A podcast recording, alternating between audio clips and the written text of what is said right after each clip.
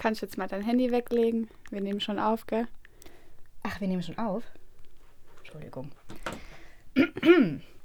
Wir begrüßen euch herzlich zu unserem Frühstückspodcast Vision und O-Saft. Ich heiße Ria. Und ich bin Anna. Heute sprechen wir über Social Media. World.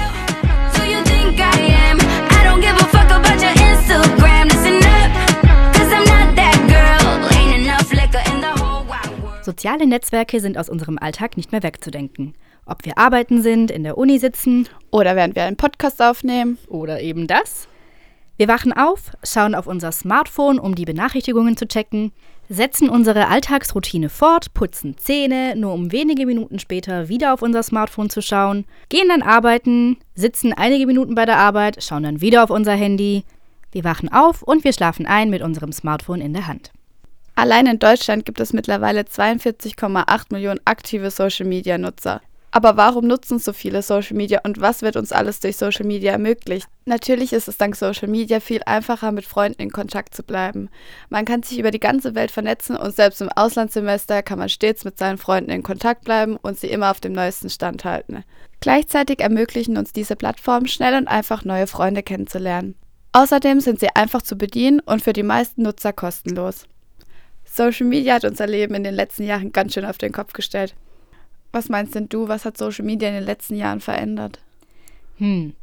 Naja, was früher noch als Verletzung der Privatsphäre empfunden wurde, wird heute ganz öffentlich präsentiert von den ganzen Influencern auf Instagram oder ähm, von den YouTubern oder auch äh, klassisch von den ganzen It-Girls wie die Kardashians. Ich weiß nicht, ob du das Video gesehen hast auf YouTube, beziehungsweise es war sogar auf RTL aktuell. Da hat Kourtney Kardashian ihre Geburt mitgefilmt. Da hat sie ihr eigenes Baby rausgezogen. Oh, da freut man sich ja. Hast du es gesehen, das Video? Tatsächlich habe ich das nicht gesehen. Hast nichts verpasst. Privatsphäre hat sich generell in den letzten Jahren grundlegend verändert. Ähm, bis vor einigen Jahren konnte sich noch niemand vorstellen, ähm, sich das Bett mit jemand Fremdem zu teilen. Heute gibt es Airbnb, eine günstige Alternative zu jedem Hotel. Und ähm, das ist gar kein Problem mehr. Was sich in den letzten Jahren außerdem verändert hat, so habe ich ein bisschen das Gefühl, ist, ähm, dass dadurch, dass wir beruflich und privat ständig online sind, empfinden wir die Zeit offline als ein Luxusgut, beziehungsweise kommen wir erst zur Ruhe, wenn wir offline sind. Ah, und außerdem kann ja heute jeder seine Bilder selbst bearbeiten.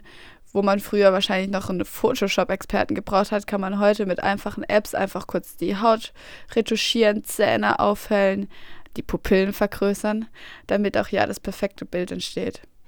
Stimmt. Aber teilweise musst du die Bilder ja gar nicht mehr bearbeiten. Durch die ganzen Filter, die es hat. Instagram hat Filter, sogar Facebook hat Filter, ne? Aber ich glaube, das bekannteste ist wohl Snapchat. Snapchat und seine Filter. Snapchat gibt es ja tatsächlich schon seit 2011. War es schon so lange? Ja, zwei Studenten äh, haben sich da zusammengesetzt. Die hatten sogar davor schon 34 andere Projekte am Laufen, die aber alle gescheitert sind. Und haben dann mit der App ihren Durchbruch erlangt. Aber tatsächlich, der, es gab noch einen dritten Studenten, der eigentlich diese Hauptidee hatte mit der Selbstzerstörung der Bilder. Und den haben die beiden tatsächlich sozusagen rausgedrängt. Die haben wohl über Nacht alle Passwörter verändert und dadurch konnte der mit der Hauptidee gar nicht mehr an dem Projekt teilnehmen. Krass, wie fies. Ich habe auch mal nach interessanten Fakten zu Snapchat gesucht und habe folgendes hierzu gefunden. Snapchat hieß ursprünglich Picaboo, aber nur für zwei Monate. 70% der Snapchat-Benutzer sind Frauen. Außerdem gibt es noch eine Kinderversion von Snapchat, die Snap Kids heißt für unter 13-Jährige. Nur 2% der Studenten nutzen Snapchat zum Sexting. 46 Prozent der Abschlussklassen aus dem Jahr 2014 nutzen Snapchat täglich. Außerdem fand eine Studie heraus, dass bei der Nutzung von Snapchat bessere Laune und mehr soziale Freude empfunden wird als bei Facebook. Grund dafür könnte sein, dass bei Snapchat der Drang zur perfekten Selbstdarstellung nicht so groß ist.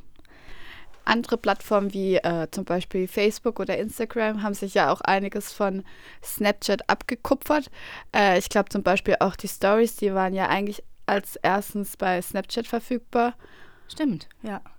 Das weiß ich auch noch, dass ich am Anfang eigentlich fast immer alles nur über Snapchat gemacht habe, also so Stories hochladen oder irgendwelche Bilder teilen und mittlerweile läuft es ja eigentlich fast nur noch über Instagram oder wie ist das bei dir? Ja, geht mir auch so. Ich habe damals Snapchat auch noch ganz häufig benutzt, aber ähm, mittlerweile so gut wie gar nicht mehr. Ich benutze auch eigentlich hauptsächlich nur noch Instagram. Generell lässt sich ja im Moment sagen, dass es so einen richtigen Insta-Hype gibt. Ich glaube, Insta hat auch irgendwann mal Zahlen veröffentlicht zu Nutzern in Deutschland und da ist ziemlich deutlich zu sehen, dass auch vom Jahr 2017 auf das Jahr 2018 sich die äh, Nutzerzahlen mehr als verdoppelt haben. Und ich finde, das passt jetzt auch zu unseren Geschichten, dass wir ja bis vor ein paar Jahren eher nur Snapchat genutzt haben, bis dann eben dieser Insta-Hype entstanden ist, wo alles eigentlich fast auf Insta verlagert wurde und wir uns ja eigentlich auch fast ausschließlich nur noch auf Instagram bewegen. Ich zum Beispiel nutze auch kaum noch Facebook, sondern wenn ich halt irgendwelche Bilder anschauen will oder mich in Social Media rumbewegt, bin ich eigentlich fast nur noch auf Instagram unterwegs. Ja, geht mir auch so. Instagram, WhatsApp und das war's eigentlich. Ansonsten benutze ich auch so gut wie gar nichts. Ich finde, dass ähm, Instagram besonders für die Wirtschaft interessant ist, weil da ja die ganze Werbung läuft und ähm, vor allem ist es ja so, dass Instagram auch von ganz vielen Jungen genutzt wird, von sehr, sehr vielen jungen Nutzern, die ähm, da eher bereit sind, in die Tasche zu greifen und sinnlose Dinge zu kaufen. Hast du schon mal irgendwie was Sinnloses über Instagram gekauft, weil du irgendwie eine Werbung gesehen hast? ich glaube, jeder hat zumindest mal darüber nachgedacht, sich das zu kaufen. Ja. also ich muss sagen, immer wenn ich die Stories anschaue, denke ich mir immer, oh Gott, es gibt nur allerweltsheilmittel gegen, weiß der Geier, abnehmen, Pickel oder wie auch immer. Und wenn man dann aber mal richtig recherchiert und sich nach dem Produkt erkundigt, dann merkt man halt schnell, dass es eigentlich so ein übliches Produkt ist und nicht halt, wie von den meisten Influencern dann dargestellt wird, das Mittel, das jetzt alles verändern wird. Ja, die ganzen Influencer haben ja auch teilweise immer ähm, den gleichen Text. Ich weiß nicht, ob du das kennst, diese eine Haarmaske da, diese, Ach, ja. wie heißt die? Ich weiß nicht, wie die heißt. Irgendwas mit P, Pomelo oder sowas. Ja, ja. Genau, und jeder sagt ja dann, oh mein Gott, meine Haare sind so weich und die glänzen und bla bla bla. Und irgendwie hat jeder den gleichen Text. Unglaublich. Ja, ich finde auch, mittlerweile wird halt schon ziemlich viel Kommerz einfach über Insta betrieben deswegen war das, glaube ich, auch gut, wie du vorher gesagt hast, mit diesen vielen jungen Nutzern, dass es ja eingeführt wurde, dass die Influencer ihre Bilder oder Posts halt markieren müssen, dass es Werbung ist und dass es auch bezahlte Werbung ist, weil ich glaube, davor sind auch ganz viele darauf reingefallen haben halt gedacht, die erzählen das wirklich aus ihrem Leben und es ist halt wirklich so gut, wie sie behaupten. Und durch diese Markierung als Werbung wurde halt ein bisschen deutlicher, dass die halt Geld dafür bekommen und das halt sozusagen sagen müssen. Ja, ich glaube, da wird sich sowieso jetzt dieses Jahr mit dem neuen Medienstaatsvertrag einiges ändern, ne? Ähm, der soll ja jetzt eingeführt werden, vermutlich im September. Echt? Jetzt schon? Mhm. September 2020 hieß es. Da wurde ja jetzt im Dezember 2019 darüber abgestimmt. Und ähm, der Rundfunkstaatsvertrag von 1991 soll abgelöst werden, was, denke ich, auch eindeutig an der Zeit ist.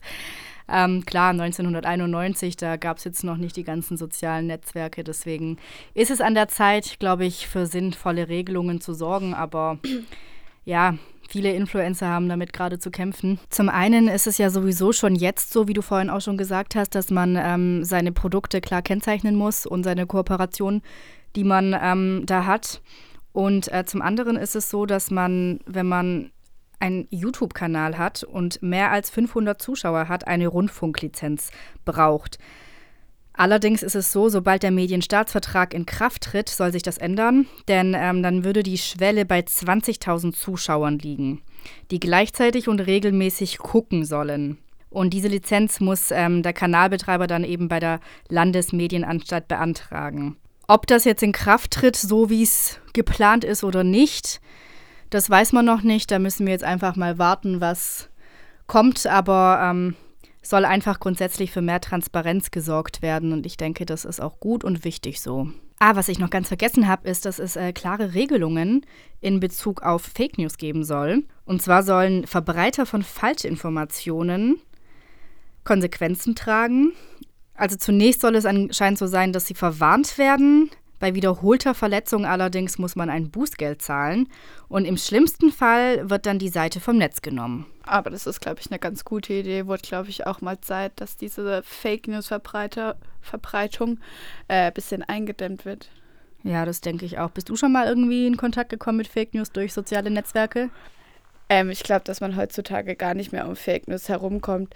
Klar, man kann schauen, ob das jetzt wirklich wahre Nachrichten sind und man kann sich darüber informieren, aber ganz viele machen sich eben nicht die Mühe und glauben diese Fake News dann sofort. Ich habe auch mal eine Hausarbeit darüber geschrieben, über Fake News im Internet und da kamen schon ziemlich interessante Sachen bei rum, eben wie leichtgläubig zum einen die Menschen sind und vor allem auch eben, wie schnell sich diese Fake News verbreiten. Bei mir auf Instagram ist schon so häufig irgendwie die Falschmeldung aufgetaucht, dass irgendein Promi verstorben sei, wie zum Beispiel Cher. Und dann dachte ich, ach, schade, die ist tot. Und irgendwie am nächsten Tag hat sich dann herausgestellt, äh, nee, das war nur eine Falschmeldung. Die machen das ganz häufig. Die bringen einfach die Promis um. das Internet, skurril.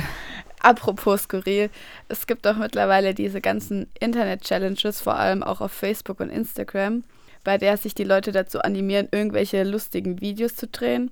Stimmt. Eigentlich sind wirklich witzige Sachen dabei, ne? Ich weiß nicht, hast du von der Trump-Challenge gehört? Nee, Das nennt sich Trump is Coming. Unter Hashtag Trump's Coming Challenge findet man Videos, in denen irgendeiner ruft, dass US-Präsident Donald Trump kommt, woraufhin Massen von Menschen dann schreiend davon rennen. Äh, eine Challenge, die ich oft mitbekommen habe, ist die, ich glaube, sie heißt What the Fluff Challenge. Und bei der äh, machen sich Hundebesitzer so eine Decke oder he- heben eine Decke hoch und lassen dann die Decke ganz schnell fallen und rennen dabei blitzschnell um eine Ecke.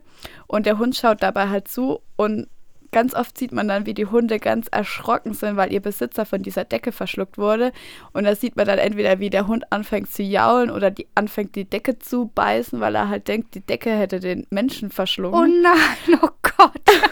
Und das ist halt tatsächlich, finde ich, eine ganz schön süße Challenge, weil den Hunden dabei zuzusehen, wie sie dann ihren Besitzer vermissen, ist echt Oh herzerwärmend. nein. Oh Gott, ist das süß. Aber es gibt ja auch echt schräge Challenges, die wirklich auch super gefährlich sind. Wie zum Beispiel die Grillpool Challenge. Das ist eine Internetaktion, die sich über die sozialen Netzwerke verbreitet hat. Ähm, Mitarbeiter von Unternehmen bauen dabei einen Pool und feiern eine Grillparty. Ne? Anschließend wird dann ein weiteres Unternehmen nominiert, das diese Challenge dann auch erfüllen muss.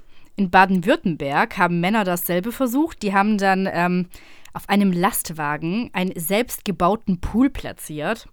Der LKW wurde dabei in Bewegung gesetzt. Dadurch geriet das Wasser dann so in Wallung, dass die vier badenden Männer aus dem Becken gespült wurden und aus zweieinhalb Metern Höhe auf die Straße gefallen sind. Es sind echt gefährliche Sachen dabei. Man muss ja nicht jeden Trend mitmachen. Ja, das stimmt. Aber man muss auch sagen, dass nicht nur die Challenges gefährlich sind, sondern Social Media allgemein auch viele Nachteile mit sich bringt und auch zum Teil Problematiken und Gefahren. Wie zum Beispiel, wie wir vorher angesprochen haben, die ganzen Fake News, die verbreitet werden. Oder auch, dass Daten von sich selber einfach nicht mehr sicher sind. Man sieht es ja, man hat einmal ein Bild bei Insta hochgeladen oder auch bei Facebook und diese Bilder löschen sich halt einfach nicht mehr aus dem gesamten Internet. Da gibt es ja auch ganz oft diese Affären mit Ex-Freund oder Ex-Freundin lädt, lädt peinliche Bilder von einem hoch und bis sie dann wieder aus dem Internet entfernt sind, geht ja meistens ganz schön viel Zeit ins Land. Natürlich entsteht auch ganz schön viel Mobbing. Kriegt man ja auch vor allem bei den Influencern mit, wie viel Kritik die zum Teil auch einstecken müssen und auch wie die Leute in ihrer Wortwahl sind. Man sieht halt, dass übers Internet sich viele viel mehr trauen zu sagen, auch Negatives wie halt im echten Leben. Und wie man da auch sieht, geht halt natürlich die Kommunikation im echten Leben viel mehr verloren, weil ganz viel nur noch über Social Media läuft. Und ich glaube auch eben diese Kommunikation übers Internet, dass man nur noch miteinander schreibt, führt halt zu vielen Missverständnissen, führt zu ganz viel Streit und auch, dass man sich selber unwohl fühlt in seiner Haut. Und ich glaube, man könnte die Liste ziemlich lang fortführen, weil es halt immer so einige Nachteile mit sich bringt. Ja, das stimmt. Ähm, vor allem, was ich immer ein bisschen gefährlich finde, ist, dass wir das Suchtpotenzial von Social Media auch ein bisschen unterschätzen. Ich merke es alleine bei mir, wie oft ich am Handy bin und wie oft ich immer wieder ähm, dieselben Apps von der einen App zur nächsten App springe und das den ganzen Tag gefühlt. Und ähm, das machen die Plattformen ganz bewusst, dass sie Tools einsetzen, die uns eben länger auf der Plattform halten, wie zum Beispiel äh, gerade Instagram mit den Stories oder Instagram TV. Ähm, die werden ganz bewusst eingesetzt, dass man auch immer wieder auf die App zurückkommt und ähm, eben da schaut, was man verpasst hat. Da hat es ja auch diesen Begriff, ich weiß nicht, ob du den kennst, FOMO nennt sich das. Das äh, ist Fear of Missing Out. Das heißt, man checkt die ganze Zeit ein und dieselbe App, weil man einfach Angst hat, irgendwas in der Zeit, in der man nicht am Handy war, dass man da irgendwas verpasst hat. Und ähm, da wir aber alle aktive Nutzer sind, empfinden wir das Ganze als harmlos. Aber was ich richtig krass fand, ist, das habe ich ähm, vor kurzem gelesen, dass bei dem Konsum von Social Media dieselbe Hirnregion angeregt wird wie beim Konsum von Zucker, Alkohol oder Drogen. Dementsprechend äh, besteht eigentlich dasselbe Suchtpotenzial. Und Social Media wird von uns allen im Übermaß konsumiert. Das Ganze hat dann auch irgendwann körperliche Folgen. Es kann zu Kurzsichtigkeit kommen. Das wird, denke ich, in den nächsten Jahren steigen, weil man ja ständig auf seinem Smartphone irgendwas nachliest. Und ähm, dabei wird dann die Netzhaut angegriffen. Und grundsätzlich hat sich so viel verändert, einfach unser kompletter Alltag. Ähm, wir werden mit Informationen überflutet, nehmen diese aber auch ganz anders jetzt auf. Das beeinflusst dann auch eindeutig unsere Meinung. Gerade unsere politische Meinung wird ganz stark beeinflusst und ähm, Entscheidungen, die wir für unser Leben treffen, werden auch krass beeinflusst. Das Ganze sollte man nicht unterschätzen. In ganz krassen Fällen kann es dann zu Krankheiten führen, wie Essstörungen, Depressionen oder Angstzuständen da viele User immer das Gefühl haben, dass das Leben von anderen perfekt sei, weil man ja immer nur die besten Momente veröffentlicht und das eigene Leben dann als nicht so perfekt oder als wertlos empfindet. So trägt man eben immer diese Unruhe in sich und ähm, das äußert sich dann irgendwann, kann sich irgendwann in ernsthaften Krankheiten äußern. Ich glaube, generell kann man wirklich sagen, dass der Druck für jeden enorm gestiegen ist, eben dieses perfekte Bild von sich zu erschaffen und in dieser perfekten Welt zu leben. Man bekommt es ja auch ganz oft mit, man ist an irgendeinem besonderen Ort oder ein besonderes Erlebnis findet statt und man ist nur am Handy, weil man diesen Moment mit Videokamera oder mit Fotos einfangen will und dabei genießt man gar nicht den eigentlichen Moment. Da muss man halt sagen, eben, es hat viele Nachteile, aber natürlich eben auch die schönen Seiten, wie wir gesagt haben, mit man kann einfach mit Freunden in Kontakt stehen, man ist immer vernetzt, man kann immer mit irgendjemand über seine Sorgen und Probleme reden und man ist halt einfach viel leichter erreichbar. Deswegen hat das Ganze natürlich Vor-, aber auch halt seine Nachteile. Grundsätzlich lässt sich wahrscheinlich sagen, dass wir unseren Konsum von Social Media ein bisschen zurückfahren sollten. Aber natürlich muss es jeder für sich selbst entscheiden. Und ich denke mal, es wird sich auch nicht viel ändern oder dass unsere Gesellschaft den Konsum von Social Media und sozialen Netzwerken arg einschränken wird. Ja, das muss schlussendlich jeder für sich selbst entscheiden, ne? Ja. Das war's von uns für heute. Das nächste Mal sprechen wir über das Thema Liebe, da ja Valentinstag vor der Tür steht. Bis dahin, macht's gut und bis bald. Auch von mir, ciao und bis bald.